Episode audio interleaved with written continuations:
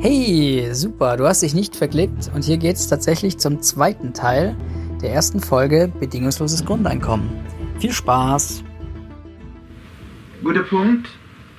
Aber die, das finnische Projekt zum bedingungslosen Grundeinkommen hat da leider ein negatives Ergebnis, also ähm, zum Großteil negatives Ergebnis, zumindest für die finnische Regierung herausgebracht. Und zwar hatten die 2000 zufällige Arbeitslose äh, mit äh, 560 Euro ausgestattet und haben den Rest dann quasi einfach normal weiterlaufen lassen und einfach mal eine Vergleichsgruppe zu haben. Und 560 Euro ist ungefähr wie ein normaler Arbeitslose äh, dort auch kriegen würde. Nur, dass die halt dort sehr strenge Auflagen haben, um es überhaupt erst zu beziehen. Und dabei ist rausgekommen, dass das eben nach der Studie nicht, also von der, von der Vergleichsgruppe, die ein bedingungsloses Grundeinkommen bekommt, eben nicht mehr eine neue Arbeitsstelle angenommen haben und äh, auch, auch jetzt nicht übermäßig kreativ waren, beziehungsweise die Kreativität haben die jetzt nicht gemessen, die haben eigentlich, äh, die hätten ähm, Unternehmen hätten die gemessen, also dass sie quasi nicht mehr gemeldet sind bei der Arbeitslosigkeit. Und daraufhin, dass die Kontrollgruppe oder beziehungsweise beide Gruppen äh, ähm, fast identisch waren, haben sie das eingestampft und haben dann quasi sogar die Arbeitslosengeldbestimmungen äh, verschärft. Der einzige Vorteil, so laut finnischer Regierung, was, was dabei entstanden ist, ist, dass die Leute nach eigenen Angaben glücklicher waren. Es war natürlich leicht, sie hatten natürlich mehr Zeit auch für eigene Projekte, weil viele Bürokratie weggefallen ist. Und sie waren gesünder dadurch, dass sie halt eben weniger Stress hatten. Aber das äh, ist gleich der Punkt, den wir vorher schon genannt haben, dass quasi das Gesundheitssystem äh, entlastet wird. Refinanzierung, die, die, nicht, die, nicht, einbezogen wurde anscheinend bei der, bei der Auswertung. Genau.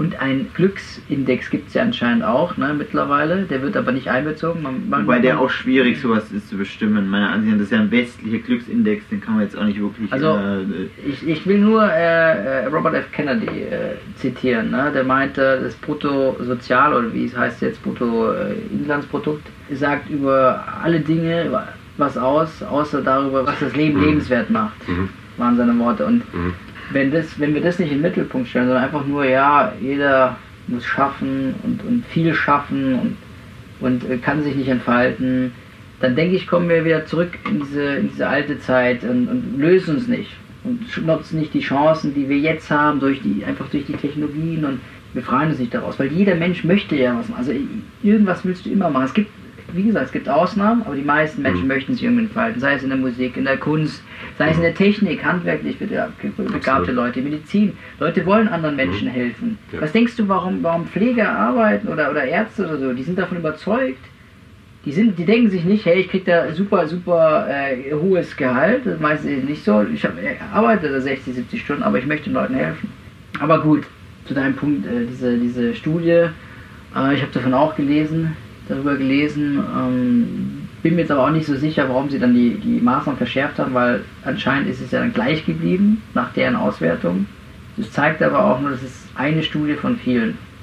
Also wir haben ja ganz viele andere Studien gehabt, mhm. wo die ein ganz ein positives Ergebnis mhm. haben. Das zeigt aber auch, dass wir mehr Studien brauchen. Mhm. Vielleicht, vielleicht ist, sind wir noch nicht reif. Ja? Mhm. Vielleicht müssen wir es noch testen. Ja, in manchen Gesichtspunkten. Vielleicht müssen wir es noch testen. Aber dann muss es auch gemacht werden. Es muss auch getestet werden. Wenn man nichts macht, ändert sich gar nichts. Mhm. Da wäre doch die, die Corona-Gräse. Oh, scheiße. Okay.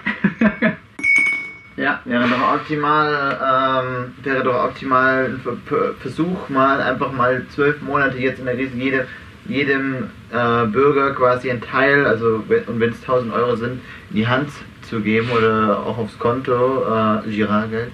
Und den quasi einfach mal die, die, also dadurch die Wirtschaft ankurbeln lassen, einfach weil die ja auch ihre Grundbedürfnisse denken müssen, da würde man viel Angst auch nehmen den Leuten. Und man könnte es einfach mal für ein Jahr testen, bevor jetzt die, also sämtliche Kredite irgendwo auf irgendwelchen Konten ankommen und die nie wirklich in die Wirtschaft gepumpt werden. Äh, die Konsumenten sind immer noch die Arbeitnehmer oder beziehungsweise die, die normale Bevölkerung, jede Einzelne eigentlich an sich. Äh, und ja, da könnte man eigentlich doch mal testen und ähm, einfach mal für die nächsten zwölf Monate das einfach ansetzen, bis die Krise erstens überstanden ist. Und dann könnten wir immer noch neue Bestimmungs machen und ja, einfach mal eine Studie machen. Warum macht man da nichts? Okay, danke. Ja. Das Schlusswort. Schönen Tag noch. Es wäre wär grundsätzlich schon mal etwas schwierig, äh, wer, wer überhaupt, also we, wem man das dann alles gibt. Ja, allen natürlich. Ja, allen. Da haben wir Rollentausch gemacht, ne? Nein, im Moment. nee, ist aber gut Rollentausch. Oder? Diese 82 Millionen müssen erstmal feststellen, wer ist überhaupt hier gemeldet und wer ist überhaupt deutscher Staatsbürger. Nee, Moment, Moment mal, das ist ja wohl einfach. Das ist ja In, der, einfach. Bü- in dem Beamtenstaat äh, Deutschland, wo die Bürokratie, Bürokratie, also Das Herrschaft, wäre möglich eigentlich, der oder? Beamten äh, ist alles registriert. Also Müsste- da ist man- kein Problem. Müsste Das man schon wir irgendwie. Das ist nicht, wozu habe ich einen Pass und wozu habe ich einen äh, Ausweis, wozu habe ich alle möglichen, wozu habe ich einen, jeden Mist muss ich angeben. Ich habe eine Steuer-ID, ich habe wir hin. Okay, dann wir weiter. Also rein bürokratisch müsste man es hinbekommen, ja. Das stimmt eigentlich. Aber, Aber jetzt ist halt, also ich gebe dir recht, es wäre vielleicht jetzt ein cooler Zeitpunkt, weil die Masse sensibilisiert ist dadurch. Mhm. Aber auf der anderen Seite ist halt die Frage, wie relevant dann äh, die, die Informationen wären, die man aus dieser Studie gewinnt in, in, der, in der Zeit von der Ja. Krise, sag ich mal. mhm. Ja dann durchaus andere Bedingungen herrschen wie zu nicht krisenbehafteten. Zeiten. ist es die, wird es die letzte Krise sein? Sicherlich nicht. Und jetzt ist die Frage, wie gut stemmt das System oder Mhm. die Krise? Wie viele Leute Ja. werden aufgefangen? Es anscheinend werden ja. Ja. mehr Leute, also fallen ja in dieses Armutsraster. Mhm. Ne? Und da muss man sich überlegen, Mhm. kann man das nicht einfach grundsätzlich, also schon präventiv Mhm. im Grundeinkommen auffangen? Ja. Dieses, dieses Armutsraster. Ja, gerade, gerade Minijobler, Freiberufler und so weiter, Genau. denen ist es aktuell richtig schwierig. Also da gibt es den einen oder anderen, der sich äh, zu Recht auch wirklich Sorgen macht. Wir sind jetzt gerade, also das ist, ist halt die große Frage, wir leben wir wirklich in einem System, in, de- in dem solche prekären Bedingungen herrschen müssen, in dem nicht jeder eigentlich die Möglichkeit haben sollte, da eine Grundabsicherung zu haben, ohne dass er sich äh, über irgendeine Versicherung oder sonst irgendwas da absichert, sondern einfach die Grundabsicherung schon mal vom Staat hat. Äh, guter Punkt. Ähm, du spielst quasi darauf an, dass, dass die Leute vielleicht fürchten, also wie in, ich weiß nicht, Finnland hat es versucht und hat aber, es hat im Grunde abgebrochen, weil sie Angst haben, dass wenn sie scheitern, dass es ähm, größere Konsequenzen, also schlimmere Konsequenzen hat, vor allem wenn man es dann über eine ganze Nation versucht. Ist das denn eigentlich begründet, dass die Leute sich davor fürchten, dass man scheitern könnte? Ein betretenes Schweigen in der Runde. Naja, man, man scheitert ja jetzt schon. Man, man, man, man scheitert ja jetzt schon im System. Und äh, also probieren könnte man es auf jeden Fall mal für ein Weilchen. Ich meine, verlieren kann man in der Hinsicht nicht, weil es wird ja ohnehin mal wieder äh, öfters Krisen geben. Gutes Argument. Wir scheitern die ganze Zeit. Wir scheitern schon die ganze Zeit äh, und äh, ja, mit sämtlichen Wirtschaftskrisen. Und es wäre auf jeden Fall mal einfach, man, man kann ja eigentlich nicht so viel verlieren. Man müsste halt doch tatsächlich einfach mal die, ähm, was das größte Problem immer noch ist, äh, die, die Finanzierung auch wirklich durchsetzen mit den Gesetzen. Und das ist halt das Thema, wo die Politik halt durchaus immer mal wieder schwächelt. Ich weiß ehrlich gesagt nicht, ob die Finanzierung das größte Problem war. Ich glaube eher, es ist ähm, so eine Art Grundannahme, dass das Ganze zum Scheitern verurteilt ist. Auf der Ja. einen Seite, auf der anderen Seite aber auch diese, diese ja doch beträchtliche Summe an Menschen, die das, die das, die da wahrscheinlich extrem dagegen wären. Es ist halt dazu, auch einfach- dazu gehören meiner Meinung nach auch die Unternehmen. Ja, es hört Die sich auch- Unternehmen ja, und die Banken. Genau, weil die Banken denken ja, ähm, beziehungsweise die Unternehmen denken, dass, dass sie dann keine Arbeitskräfte mehr haben oder dass haben jetzt, jetzt schon Arbeitskräfte offiziell äh, Fachkräfte Die haben haben. natürlich Angst, dass viele kündigen genau, würden. Für kündigen und ähm, da- dass halt viele Jobs erst gar nicht mehr ausgeübt werden. Auch ja, weil sie vielleicht einfach denken, weil sie einfach schlecht behandelt werden und dann einfach nicht mehr darauf angewiesen sind, dass der Druck wegfällt, ja. Was sagst du dazu, Lauren? Ja, also auf der einen Seite gebe ich dir auf jeden Fall recht. Aber Ich bin nicht der. genau. Lauren! Lauren! Nein, er hat eigentlich, er hat, er hat ja keine Du hast Ahnung. was zu sagen. Er hat auch keine, nicht wirklich Ahnung. er hat sich ja nur, er hat sich ja nur etwas besser belesen als wir. Deswegen Nein, klingt so, als hätte, er- als hätte er Ahnung. Die Argumentation, was, warum sollte der, der Aber- Unternehmer aber der Unternehmer, Angst haben davor, dass, ein, dass ein, ein Arbeiter, ein Arbeitnehmer wegfällt? Schau, Es sind ja jetzt schon Nein, weniger. frage ich mich jetzt, Es warum? sind ja jetzt schon wen, äh, zu wenig Leute, die äh, nicht nur Ingenieursarbeit machen, sondern generell ähm, in, in vielen Fachbereichen äh, Arbeit, also äh, Arbeitsstellen oder Arbeitsplätze besetzen. Und dann würden viele auch noch wegfallen oder weniger arbeiten wollen. Und dann haben die natürlich ein Problem für die, also diese Unternehmen. Ist das ein Problem des Unternehmens oder ist es ein Problem der Infrastruktur? Der Problem des Gesellschaft. Staats? Weil ich verstehe nicht so ganz, also der, aus Sicht des Unternehmers verstehe ich nicht so genau, was du damit meinst, dass er äh, davor fürchtet. Ich meine, es werden ständig, es, es ist ein Kommen und Gehen, es ist, es ist bei jeder Firma so. Da gehen mal mehr Leute, ich habe erlebt das bei mir selber, da sind gerade viele gegangen, dann werden halt wieder neu eingestellt. Die Mhm. junge Leute, die, die interessant, die, die Mhm. Interesse haben, die Neugierde haben, Mhm. ich meine, wenn ein Unternehmen das fürchten würde, dann kannst Ja, du eigentlich aber kein Unternehmer Es sein. gibt dann Leute, die weniger, ar- also viele Leute, die weniger arbeiten werden. Da ist Und jetzt dran, doch jetzt schon Die Leute, die weniger arbeiten, heißt es, dass die weniger effizient sind, weniger Leistung bringen. Nein, vielleicht sind sie effizienter, aber es geht doch hier darum, dass sie vielleicht den, den Effizienzsatz, den sie dann mehr haben, äh, nicht, äh, nicht mehr reinholen. Das könnte sehr wahrscheinlich passieren. Dass sie quasi äh, zwar effizienter werden, weil sie einfach äh, mehr fokussiert bei der Arbeit sind, aber insgesamt deutlich weniger arbeiten. Vielleicht nur noch die Hälfte. Dann müssen sie ja doppelt so produktiv werden. Wir haben ja, wir haben, wir haben ja letzten Sonntag schon drüber diskutiert und wir haben mal so ein Szenario durchgespielt. Nehmen wir mal an, ab 1. Januar 2021 bekommt jeder sein Grundeinkommen. Mhm. Und jetzt hast du so einen Lehrer, Mhm. der eigentlich sowieso schon so ein bisschen an, angefressen ist, Mhm. dadurch, dass er so viel Arbeit hat, ähm, ständig, ständig zwischen den Stühlen steht, zwischen, zwischen den Eltern und zwischen den Rektoren, die Kinder und so weiter. Das ist extrem fordernd. Ähm, muss dann zu Hause auch noch die Hausaufgaben der, der Kinder korrigieren und bekommt am Ende des Tages jetzt nicht so viel auf sein Konto. Also macht extrem viel Arbeit äh, und ist teilweise wirklich auch frustrierend. Ich will jetzt nicht sagen, dass es an sich äh, eine problembehaftete Branche ist, aber ich kann mir schon vorstellen, dass der ein oder andere Lehrer sagt, okay, ich, mach, ich arbeite jetzt nicht mehr die volle Zeit, ich mache jetzt Teilzeit. Kurze Frage. Warum glaubst du denn, warum Leute Lehrer werden oder werden wollen? Was sind so die Argumente für jemanden? Ich meine, müsste Mhm. man, ich, ich würde Ja. jetzt aus meiner persönlichen Sicht, Mhm. würde ich mal sagen, einerseits vielleicht aus der Überzeugung, dass du ähm, was an, die anderen was beibringen willst und einfach, du fühlst dich Mhm. verpflichtet, äh, Wissen weiterzugeben. Das machen ja auch Mhm. Professoren, Dozenten, freie Dozenten Mhm. etc. Mhm. Das zweite ist aber auch, und damit habe ich mich auch schon bei vielen, mit vielen unterhalten tatsächlich, Mhm. äh, ist, dass du zum Beispiel Beamtenstatus bekommen Sicherheit. kannst. Ne? Sicherheit. Sicherheit. Klar. Ah, Sicherheit. Klar. Das heißt, wenn du dem Grundeinkommen gibst, hat er diese Sicherheit schon. Ne? Also Mhm. würde, würde er eine Sicherheit bekommen, Mhm. würde dann einfach sagen, ja gut, dann brauche ich eigentlich Lehrer werden. Mhm. Würde, wäre, wäre das die Argumentation? Oder Richtig, dann wäre hättest du natürlich weniger Lehrer. Äh, Das ist ja nicht. Nein, das, das ist jetzt die Frage. Oder würden die Lehrer, würden wir nicht weniger Lehrer, weil du, musst ja Anreize schaffen. Das Ja. bleibt ja weiterhin. Du, jeder kriegt ein Grundeinkommen. Wie schaffst du Anreize, indem du sagst, Lehrer bekommen grundsätzlich mehr Gehalt? Das ist unabhängig vom Grundeinkommen.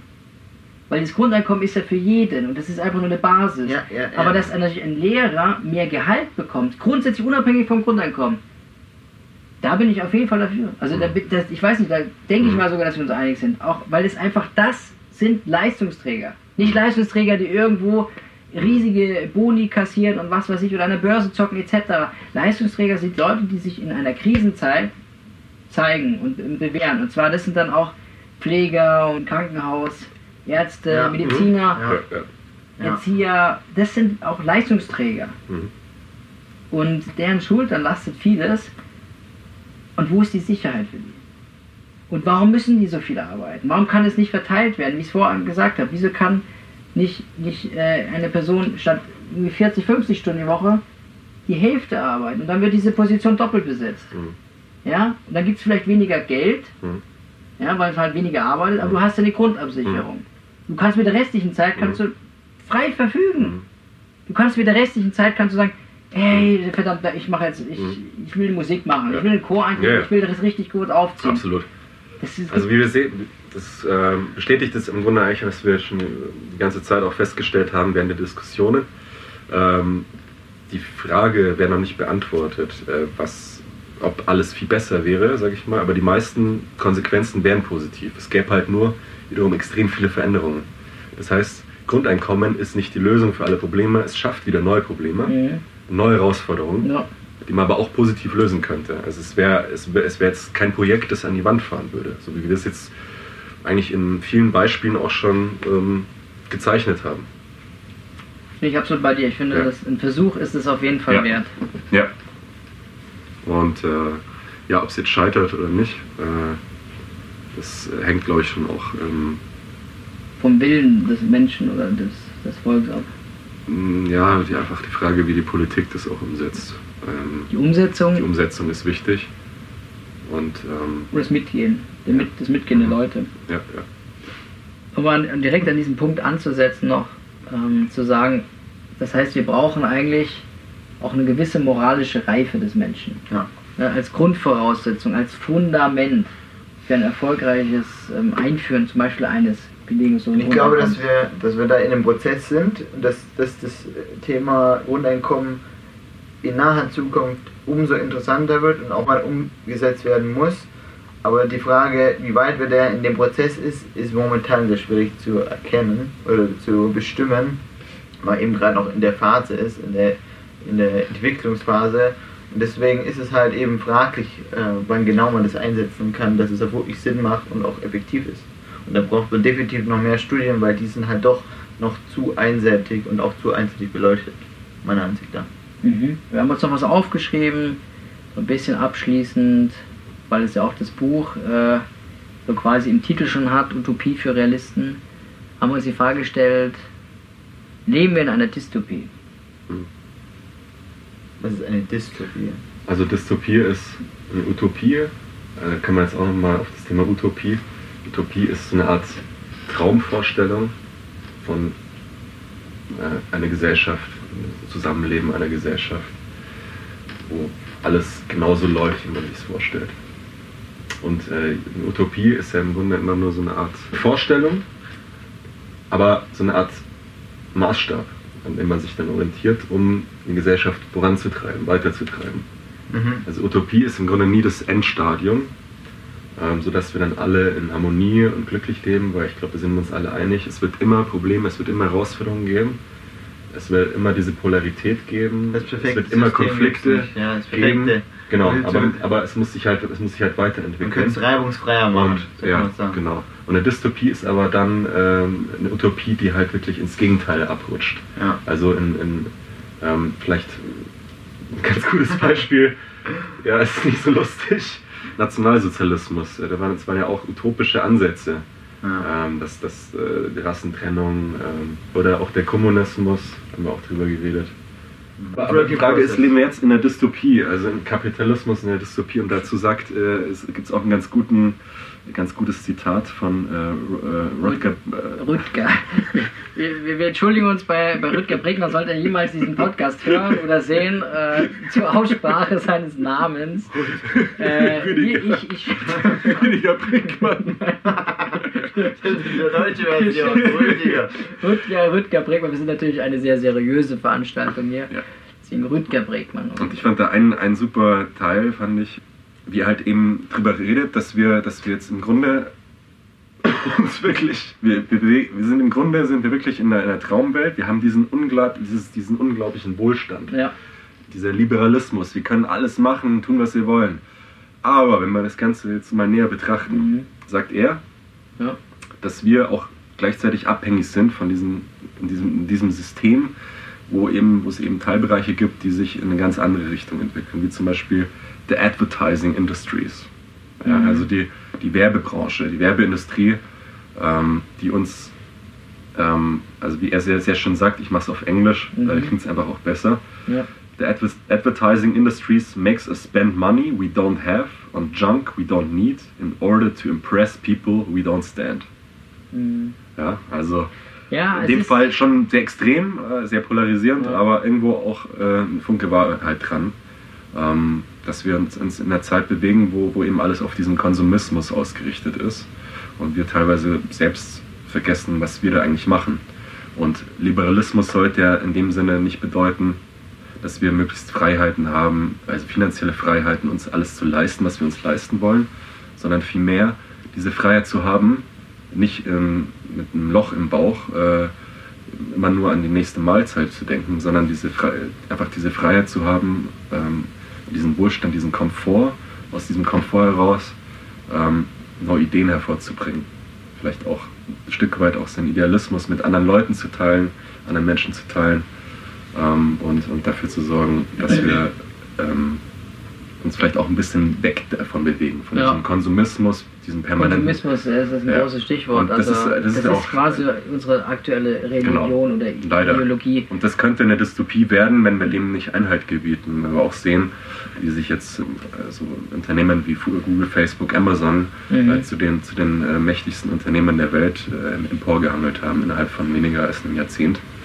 Ähm, das ist ein Problem, wenn, mh. genau, wenn Unternehmen so viel Einfluss haben, international agieren mhm. und quasi auch ein Hebel und Druckmittel ausüben können gegen Regierungen. Mhm. Mit Drohungen, hey, wir ziehen äh, Arbeit ab. Mhm. Also wir, wir, wir, eure Arbeitskräfte werden, werden abgezogen, wir werden, gehen woanders hin, also ein bisschen nach Heuschreckenprinzip. Mhm. Ne? Mhm. Aber auch nochmal mhm. auf diese Sinnschaften äh, oder sinnstiftend äh, einzugehen, äh, dass man sich auch weglöst von diesem Gedanken, äh, der Sinn des Lebens steckt im Kapital, mhm. ja, sondern einfach mal wieder woanders einen Sinn sucht. Mhm. Ja, vielleicht mehr in der Nächstenliebe, im Altruismus, im Solidarischen, mhm. im Gemeinwohl, im, im, im, gemeinschaftlichen Sinne und mhm. vielleicht auch in, in anderen sich, Dingen äh, Sinn mhm. findet. Ja? Mhm. Vielleicht sei es Kunst, Musik etc. Aber weniger einfach nur zum Leben, Leben um, um, um Geld zu verdienen. Absolut. Das ist nicht sinnstiftend. Und das ist auch gerade für unsere Generation, auch die Generation, die wir ansprechen wollen. Mhm. Die sind ja die Millennials, ne? also alle, die nach 85 geboren sind, mhm. gehören dieser speziellen Generation an. Das ist auch ein wichtiger Teilbereich, okay. weil, wir, weil wir jetzt dieser Generation angehören. Wir wurden von, unser, von unseren Eltern, ich glaube fast jeder hat von seinen Eltern gehört, du bist was ganz Besonderes, mhm. du wirst besonders viel erreichen. Ja. Ja. Und äh, äh, wir fühlen uns auch, wir fühlen uns auch als irgendwas Besonderes. Und wir haben auch eine Portion Idealismus, weil wir jetzt auch aus dieser Generation von Eltern kommen, die da wieder so ein bisschen gegen das Establishment gekämpft haben. Mhm. Und diesen, äh, diesen Idealismus, den haben wir, glaube ich, fast alle in unserer Generation in uns drin. Und all die, die jetzt nicht nur ähm, darauf aus sind, äh, hier so schnell wie möglich Kohle zu machen und erfolgreich zu werden, zu individuell leben. Ich glaube, jeder hat ja auch irgendwo sein Network, ist ja auch extrem wichtig. Das muss man auch sagen, ist auch wieder was Schönes in unserer Generation, dass sie halt so vernetzt sind mit allen. Ja, hat meiner Meinung nach mehr positive Seiten, weil, weil du halt dadurch viel mehr mit Menschen interagierst, äh, dich austauscht und einfach auch ähm, dadurch so dieses geteilte gemeinsame Wissen, dieses, diese kollektive, kollektive Intelligenz auch hast, um, um ähm, ja, so ein bisschen gegen das, was einen über die Medien die ganze Zeit mhm. einströmt, dass man ja. da ein bisschen was dagegen setzen kann und auch seinen einen ganz eigenen Weg gehen, aber halt auch gemeinsam, wie du schon sagtest, solidarisch mhm. da was verfolgen. Aber das ist eben auch unsere Aufgabe. Und da wir jetzt die Millennials in diese Generation, also auch in diese Arbeitswelt ja, hineingeboren sind, die eigentlich noch voll auf die 90er eingestellt ist und mhm. 2000er und so weiter, ähm, also Leute vor unserer Generation eingestellt sind, wird sich da enorm viel tun und ist ja auch schon sehr vieles im Wandel. Jetzt gibt es jetzt die Vier-Tage-Woche, Leute machen Homeoffice. Die Arbeitsbedingungen werden alle ein bisschen lockerer, alles ein bisschen mehr auf den, auf den Arbeitnehmer eingestimmt. Da hat sich ja auch vieles getan. Aber ich glaube, ein wichtiger weiterer Schritt wäre, dass jeder auch unabhängig von Arbeit da vielleicht auch noch die Möglichkeit bekommt, schon vorab einfach bessere Chance zu haben. Ja, ist doch, ist doch echt eigentlich ganz warmherzige, schöne Schlussworte. ja. Deswegen, ja, wir leben zum Teil in der Dystopie, mhm. was das jetzt anbelangt, weil wir, weil, weil da so viel, äh, also gerade diese Werbewelt, also da gibt es ja wirklich, ist echt, also ich will jetzt nicht, will jetzt nicht die Marketing... Algorithmen sind so ein ja. Stichwort, ne? Also der Mensch wird immer mehr gelesen. Genau und ist eigentlich gar nicht mehr Herr seiner, seiner Sinne, weil ich meine, selbst dann, wenn du auf Amazon bist, wird dir alles vorgestellt, alles mhm. und irgendwie versucht der, versucht das Programm dich so zu, gut zu verstehen und zu lesen, dass es dir vorgibt, wie du bist. Also Oder wie Programm, du zu sein heißt. Die Programme geben vor, dass sie dich besser kennen als deine ja. eigenen Eltern sozusagen. Genau, also das ist so eine, das ist so, was eigentlich was immer erst schön klingt auf den ersten Ansatz, aber dann sich doch mhm. eher so was Dystop Dystopisches mhm. entwickelt. Ist aber wieder eine eigene Story, ja. muss man sagen. Mhm. Wir wollten uns erstmal nur auf bedingungslose Grundeinkommen äh, beschränken. ja, abschließend lest, lest diese Bücher, informiert euch so gut wie möglich. Ähm, je mehr Wissen ihr habt, desto ähm, fundierter könnt ihr das auch betrachten. Ähm, habt eine bessere Meinung dazu. Ich denke, wir konnten heute den Mette äh, in gewisser Weise überzeugen, zumindest in Ansätzen. Manchmal, ja. Manchmal, wir haben auf jeden Fall einiges an Geld Ja, was- von ihm bekommen. da sind wir sehr dankbar. Partizipiert euch, Ich hab- kommuniziert. Ich habe mir auch gedacht, ein bisschen von der Vermögenssteuer von mir könnte ich jetzt schon mal ein bisschen ein paar Prozent. Von dem vielen, vielen Geld, das der Genau. Mette auf die Seite geschoben hat. Äh, in, in, irgendwelche ich private gerne- Versicherungsgemeinschaften. Genau, ich gerne sehr gut. Almosen ab. An, an, äh, Anleihen an irgendwelche Solarpanel äh, Firmen. Nee, Sehr aber ähm, genau. Also in dem Sinne, bleibt neugierig, solidarisch, informiert euch. Bleibt gesund und Bleibt äh, gesund. viel Spaß. Wir sehen uns beim nächsten Mal bei Mede und Partner. Nein.